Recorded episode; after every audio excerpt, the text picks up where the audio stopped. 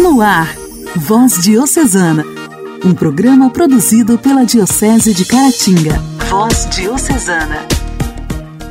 Olá, meu querido irmão, olá, minha querida irmã. Estamos começando o programa Voz Diocesana. Que bom te encontrar mais uma vez por aqui. Você sintonizado aí através da sua rádio do coração. O meu muito obrigada pela sua audiência. Eu sou Janaíne Castro, da cidade de Inhapim, e vou te fazer companhia durante todo o programa de hoje. Sejam bem-vindos.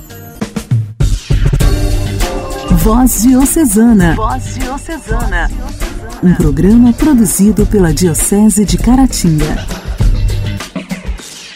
Hoje, dia 11 de junho, é dia do Sagrado Coração de Jesus. É uma data móvel que se comemora na segunda sexta-feira após o Corpo de Cristo, sendo uma das três solenidades do tempo comum consiste no louvor ao amor íntimo de Jesus pelos homens, na adoração ao coração que mais ama, lembrando que Jesus também foi homem, para além de Deus. Para os católicos, foi deste coração de Jesus que se abriram as portas do céu e que nasceu a Igreja do Senhor. Oração ao Sagrado Coração de Jesus. Coração de Jesus, eu confio em vós, mas aumentai a minha confiança. Vós dissestes: Pedi e recebereis. Confiando nas vossas promessas, venho pedir vossa ajuda. Vós estáis mais interessado na nossa felicidade que nós mesmos. Por isso, ponho em vosso coração os meus pedidos, as minhas preocupações, os meus sofrimentos e as minhas esperanças. Coração de Jesus, eu confio em vós mas aumentai a minha confiança. Jesus, manso e humilde de coração, fazei meu coração semelhante ao vosso. Voz Diocesana. Voz Diocesana. Celebramos hoje também a solenidade de São Barnabé.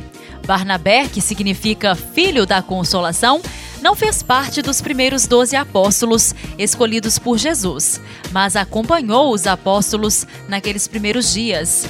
Vendeu um campo de plantações que possuía para doar seu dinheiro aos apóstolos. Era um homem bom, cheio do Espírito Santo e de fé. Ele era da tribo de Levi, estudou com o mestre Gamaliel, de quem aprendeu a firmeza de caráter, as ciências e as virtudes. Tinha o maravilhoso dom de acalmar e de consolar os aflitos.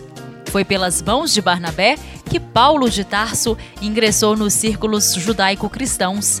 Barnabé também o acompanhou em sua primeira viagem apostólica e foram parceiros na grande obra de conversão realizada em Antioquia. Em Antioquia, onde estabeleceram e firmaram a primeira comunidade denominada de cristã. Barnabé estava em Chipre quando foi apedrejado no ano 61. Outra tradição diz que Barnabé teria sido consagrado o primeiro bispo de Milão, cidade que o tem como seu padroeiro até os dias de hoje. A alegria do Evangelho. Evangelho. Evangelho. Oração, leitura e reflexão. Alegria do Evangelho. O evangelho de hoje está em João, capítulo 19, versículos do 31 ao 37 e será proclamado e refletido pelo seminarista da teologia, Lucas.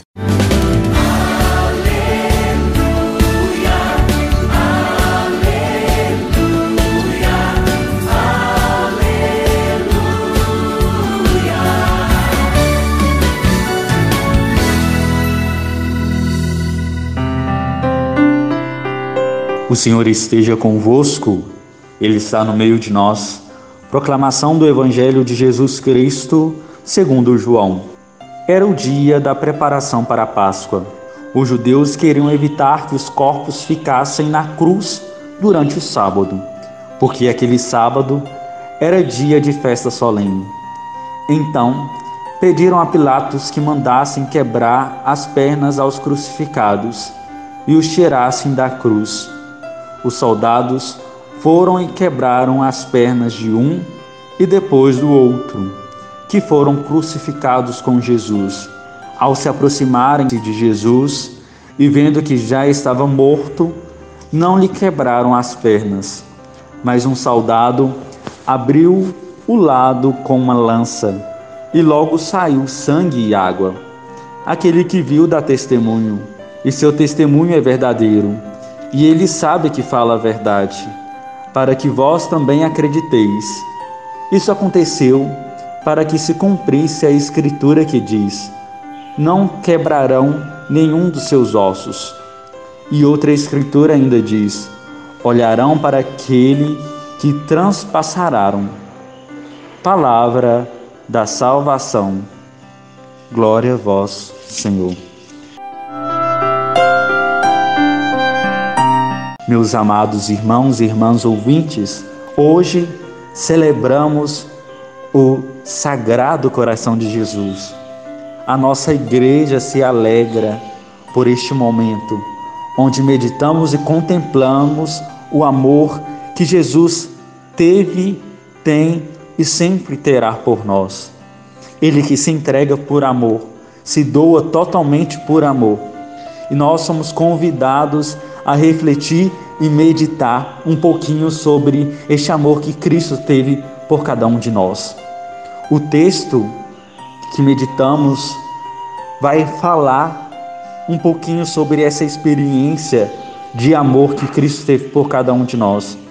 João quer anunciar com essas palavras, com seu evangelho, aos pagãos e todos os homens que são atraídos por Cristo. Nós também somos convidados a refletir, a escutar e a rezar esta palavra e nos atrairmos a Cristo que é considerado o bom pastor, aquele que cuida de cada um de nós. Cristo que recebeu o título de grande amor nós somos convidados a vivenciarmos este amor de Cristo. Mas este trecho é bem mais rico do que tudo isso que ouvimos e refletimos. Se pararmos para pensar, é muito prazeroso ouvir essa passagem e tirar desta paixão, deste momento de dor que Cristo passou, uma coisa boa. Olharmos para a cruz não somente para admirar e sofrer com Jesus, mas para perceber o grande amor que ele teve por cada um de nós. O sentido do sangue e da água é explicado por duas citações bíblicas. O sangue confirma a realidade do sacrifício de Cristo, que, como Cordeiro Pascal, se ofereceu para a salvação de cada um de nós. A água, símbolo do Espírito, atesta sua fecundidade espiritual com razão, muitos padres viram na água o símbolo do batismo e no sangue da Eucaristia. Em seguida, eles viram nos dois sacramentos um sinal da Igreja que é representada por estes dois símbolos. Meus amados irmãos e irmãs, ficamos com esta reflexão e que essa reflexão possa agir em cada um de nós, possa preparar o nosso coração para que Cristo plante, derrame as sementes e essas sementes frutifique na nossa vida. Louvado seja o nosso Senhor Jesus Cristo, para sempre seja louvado.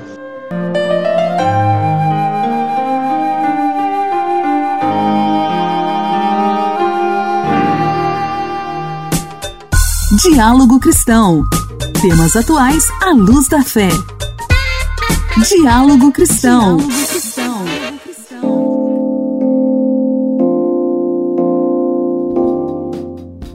A Secretaria de Estado de Educação de Minas Gerais lançou o projeto Mãos Dadas, que pretende fortalecer o regime de cooperação entre Estado e municípios no atendimento educacional.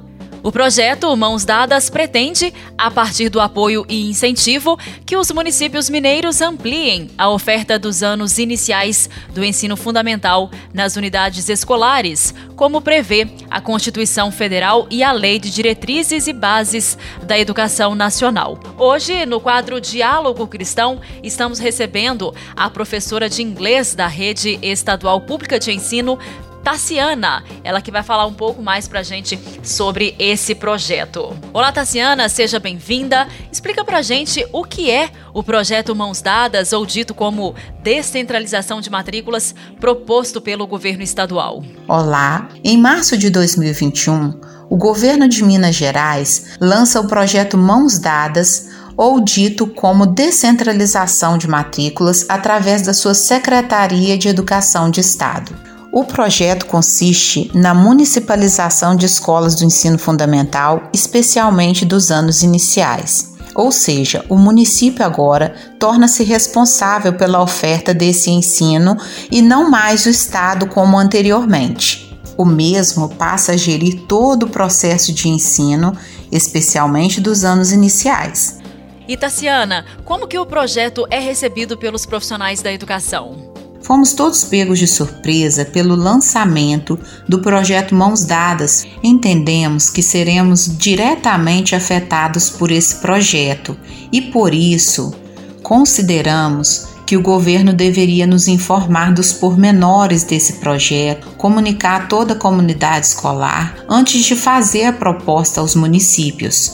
Entendemos ainda que o governo deveria dialogar conosco, discutir conosco sobre essa nova proposta. Pensamos ainda que esse não é um momento propício para o lançamento desse projeto, visto que vivemos um momento de pandemia. Muitas de nossas famílias estão sendo afetadas pelo, pelo vírus e estamos sensibilizados pelo momento. Nos sentimos desrespeitados pela falta de comunicação por parte do Estado de Minas. Não recebemos com agrado o projeto, visto que falta transparência nas informações. Tassiana, na história da educação estadual já ocorreu municipalização de escolas estaduais? E se sim, como que se deu esse processo? Na década de 1990, o governo estadual de Minas Gerais propôs a municipalização de diversas escolas no estado, o que causou grande insatisfação entre os servidores da educação, visto que muitos tiveram que ser remanejados. Como consequência, também houve fechamento de escolas, causando grande impacto em algumas comunidades. Por isso, percebemos que o processo de municipalização precisa ser discutido, dialogado com toda a comunidade escolar. Não é um processo simples, pois envolve vidas. Entendemos que o impacto gerado pela municipalização pode ser muito grande e trazer sérias consequências. Ok, Tassiana, muito obrigada pela sua participação. Na segunda-feira, Tassiana estará de volta e a gente continuará tratando deste tema aqui no Diálogo Cristão. Voz Diocesana. Voz Diocesana. No dia 1 deste mês foi comemorado o Dia da Imprensa que é fundamental na sociedade industrial e da informação.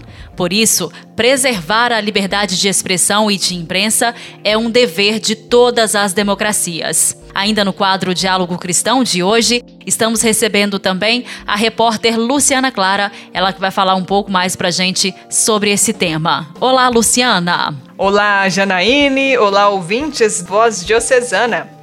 A imprensa é a designação coletiva dos veículos de comunicação que exercem o jornalismo e outras funções de comunicação informativa. Quando mencionamos imprensa, estamos incluindo os jornais e revistas, rádio e televisão. Estes meios devem pautar o seu trabalho pela ética e pela isenção, sem favorecer nenhum lado numa reportagem. O poder de influência da imprensa é tão grande que muitos lhe chamam de quarto poder, em alusão aos três poderes políticos: judiciário, legislativo e executivo. Por isso, nas ditaduras, a primeira medida que o governo toma é controlar a imprensa através da censura ou do fechamento dos meios de comunicação. Por outra parte, nas democracias, vive-se muitas vezes a autocensura e às vezes um jornal não publica determinada matéria porque pode prejudicar um grupo econômico ou político que pode se voltar contra o periódico. A forma mais fácil de dominar uma nação é a desinformação ou informação manipulada.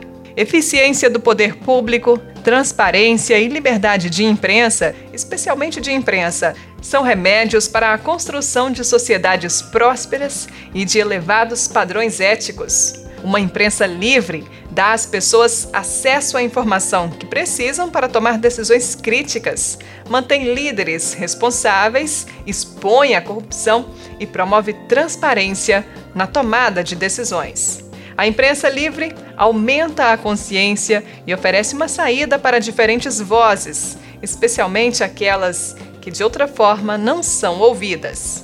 Em uma mensagem enviada a jornalistas de veículos católicos, o Papa Francisco afirmou que a pandemia do novo coronavírus demonstrou a importância da imprensa para unir as pessoas e abrir os corações para a verdade.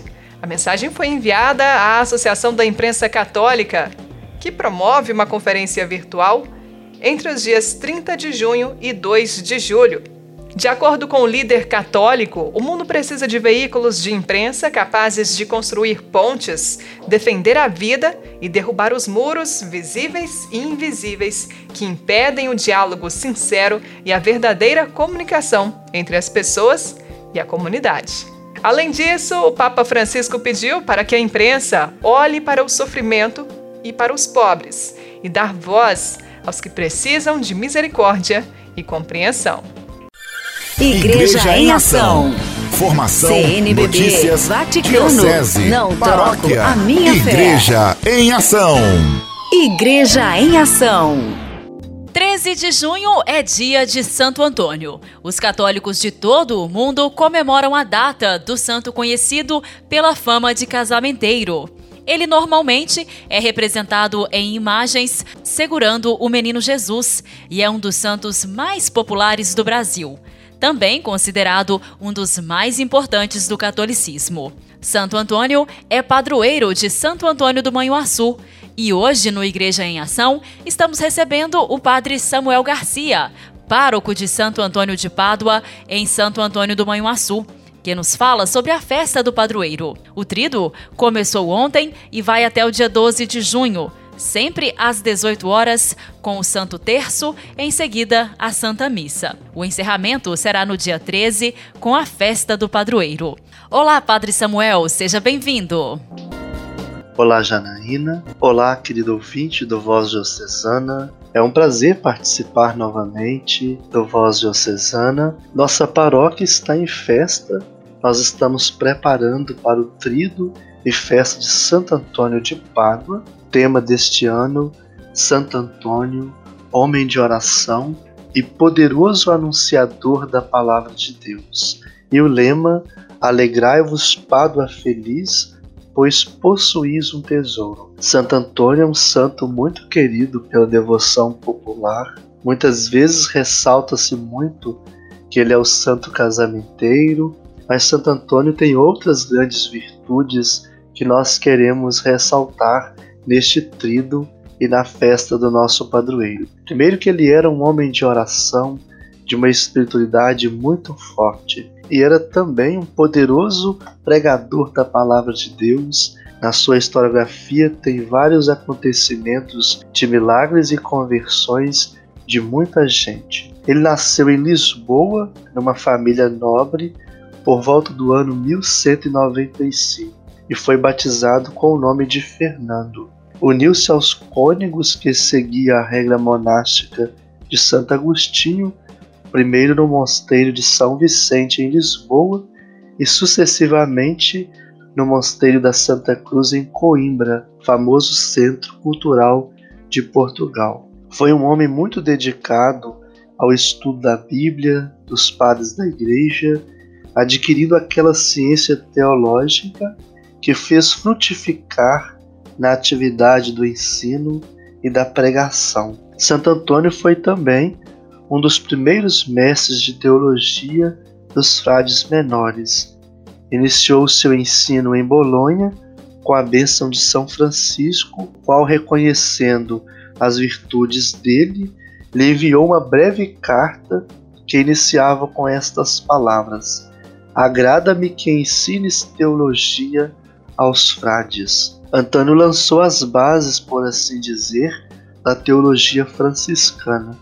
Era um homem intenso em palavras, em ações, em caridade, vale a pena conhecer a vida do nosso padroeiro Santo Antônio de Pádua. A programação do nosso trido, todos os dias às 18 horas o Santo Terço, logo após a Santa Missa. No primeiro dia celebra conosco o Padre Raniel Carlos, no segundo dia Padre Malvino Neto e no terceiro dia o Padre Ademilson. E no dia 13 de junho, a solene festa de Santo Antônio, teremos dois momentos. Pela manhã, às 8 horas, celebração eucarística com bênção de pães e alimentos de devoção. Logo após, às 9h30, faremos uma carreata da paz saindo do trevo e com bênção dos veículos e motoristas na porta da matriz. No segundo momento, à noite, às 18 horas, celebração eucarística presidida por mim, com assistência do diácono Douglas teremos também o levantamento do Mastro de Santo Antônio, a bênção de pães e alimentos de devoção e no interior da igreja uma pequena cantata de Santo Antônio. Convido você, querido ouvinte do Voz Diocesana, a participar conosco pela nossa web rádio Palavra Viva. Você pode baixar o nosso aplicativo na Play Store ou ainda pelo site palavraviva.com websitenoar.com. Agradeço a equipe do Voz Diocesana por esta oportunidade. Um abraço a você, ouvinte. Nossa história, nossa história. Curiosidades e fatos que marcaram nossa Diocese. Nossa história. Hoje no quadro Nossa História, nós continuamos ouvindo um pouco sobre a história do nosso quinto bispo diocesano, Dom Hélio Gonçalves Heleno. Quem continua nos contando sobre a história dele é o historiador Aloísio Gentil, paroquiano da paróquia São Sebastião de Inhapim. Olá, caro ouvinte do programa Voz Diocesana. Tudo bem? Espero que sim, com a graça de Deus.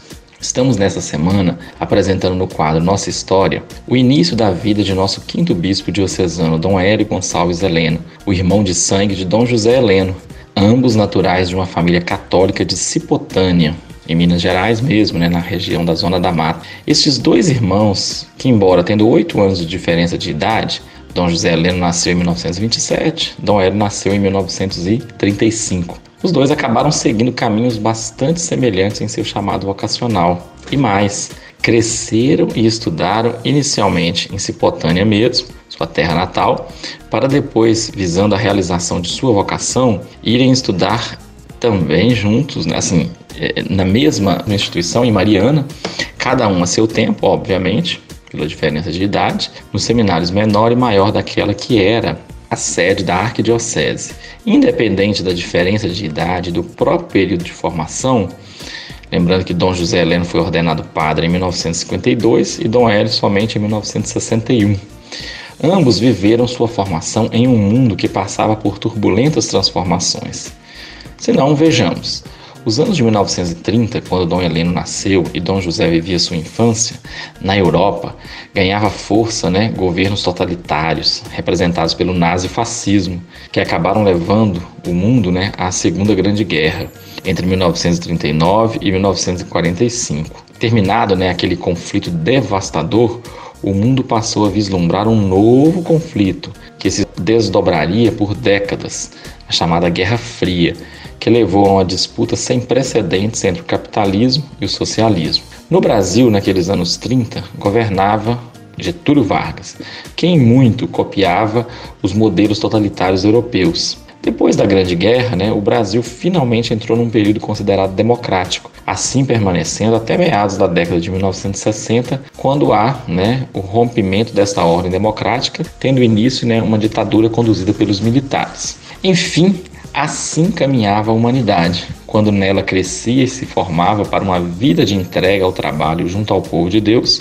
nosso quinto bispo diocesano, Dom Hélio Gonçalves Heleno, que em breve continuaremos a conhecer.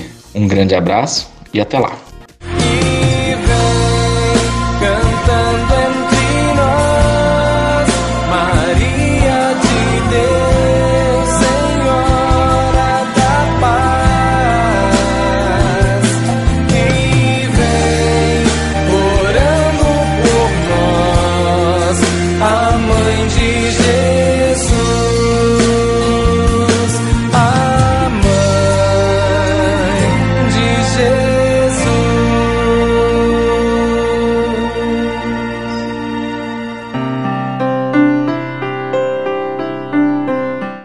Agora, chegando a hora do nosso momento de espiritualidade, eu peço que você abra o seu coração e vamos juntos ouvir o Intimidade com Deus com Joana da Cruz. Orar costuma fazer bem. Intimidade com Deus. Esse é o segredo. Intimidade com Deus. Com Joana da Cruz. Joana da Cruz. Orar costuma fazer bem a paz de Jesus, a alegria de Deus possa inundar as nossas almas nesse tempo de purificação que todos nós estamos passando, tempo de pandemia, tempo de dor. E na dor também o Senhor nos visita. E precisamos estar atentos para colher do coração de Deus aquilo que Ele quer nos falar.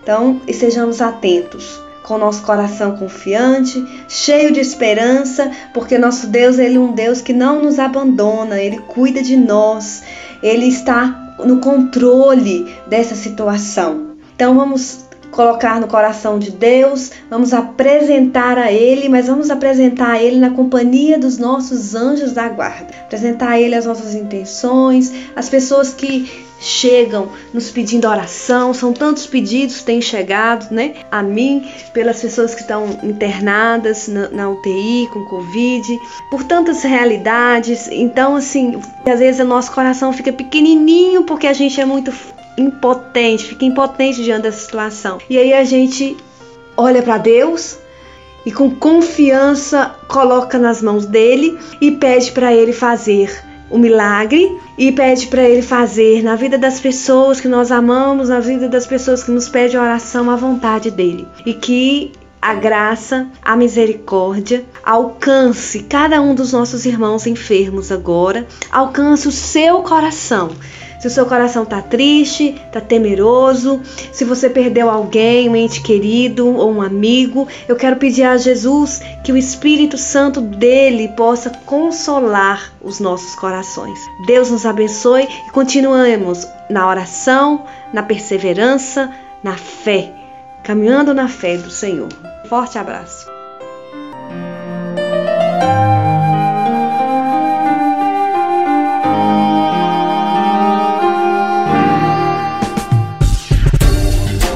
Voz Diocesana. Voz Diocesana.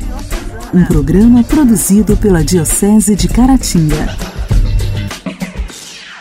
Queridos ouvintes, agora estamos caminhando para o final de mais um programa. Agradeço muito a cada um de vocês pela sintonia. Antes de finalizarmos o Voz Diocesana de hoje, eu quero mandar um abraço especial aqui para a Rádio Comunitária 104 FM de Ubaporanga, para todos os funcionários, todos os ouvintes deste importante meio de comunicação que foi fundado no dia 11 de junho de 1996. Nesta data, foi fundada a Associação Comunitária Ubaporanguense de Radiofusão, ou seja, a Rádio Comunitária 104 FM está completando hoje 25 anos. Parabéns! Parabéns, parabéns pra você. Um grande abraço para todos vocês que acompanharam o programa de hoje. Um excelente fim de semana. Fiquem todos com Deus. Até segunda. Você ouviu Voz Diocesana, um programa da Diocese de Caratinga. Voz Diocesana.